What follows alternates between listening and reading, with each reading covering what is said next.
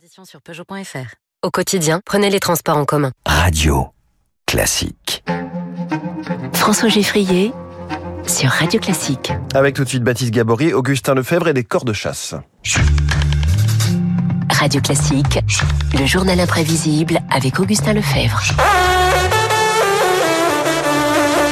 Bonjour Augustin. Bonjour Baptiste. Alors, bonjour à tous. on l'entend, vous nous emmenez à la chasse ce matin. Le gouvernement a présenté hier des mesures pour limiter les accidents. Vous revenez sur 50 ans de polémique autour de cette activité. Oui, car la chasse est devenue aujourd'hui un dossier sensible, un sujet politique, et ce n'a pas toujours été le cas. Samedi dernier, M. Georges Pompidou, président de la République, a chassé en forêt de Chambord.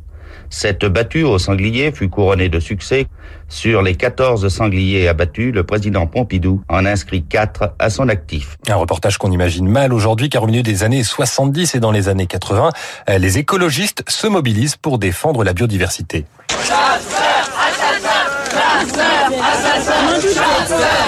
Manifestation contre la chasse à cour dans l'Oise en 76 et des arguments qu'on entend toujours des deux côtés aujourd'hui. Consommation de viande et méconnaissance d'un côté, cruauté de l'autre. Manger de l'agneau Bien sûr, c'est tuer les agneaux Mais bien sûr, mais seulement Non, avec un lance-pierre, avec un arc, avec des flèches, d'accord. Vous êtes mais un fusil, alors vous savez pas ce que c'est, vous voyez C'est pour ça que vous dites. Discussion confuse, certes, mais discussion. Aujourd'hui, la contestation se passe sur les réseaux sociaux. Les militants y diffusent les vidéos d'incidents, mais aussi d'accidents. Les accidents, Augustin, c'est le deuxième élément qui a fait de la chasse un dossier brûlant. Et car vous le savez, Baptiste, il y a le bon chasseur et le mauvais chasseur. Exemple encore le week-end dernier, des cyclistes pris pour cible. On vous avait épaulé face à nous. On a dit tiens, il y a des chasseurs. dans le casque. hein. J'en ai pris un dans le casque. hein. Alors rendez votre fusil, rendez votre permis, vous êtes plus en état de chasser quoi. Le nombre d'accidents est globalement à la baisse ces dernières années, mais ils sont plus médiatisés et il y a toujours un maladroit pour se prendre dans ses sangles, pour trébucher ou être ébloui.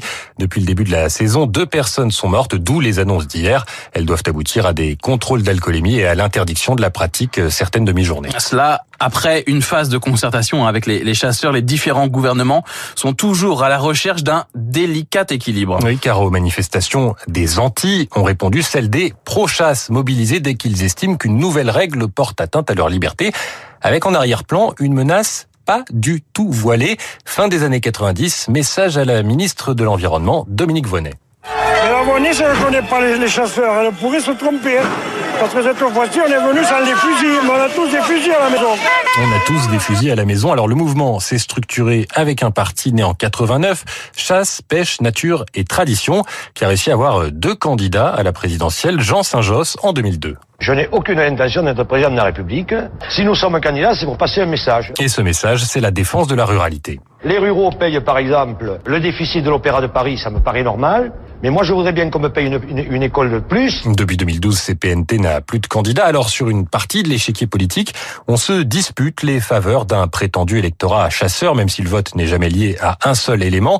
En 2017, un François Fillon, affaibli par les affaires, avait tenté l'humour. Dans cette campagne présidentielle où les balles volent bas, je peux vous confier en souriant qu'il ne me déplaît pas d'être aux côtés de vrais chasseurs. Mais en 2017, c'est Emmanuel Macron qui est élu.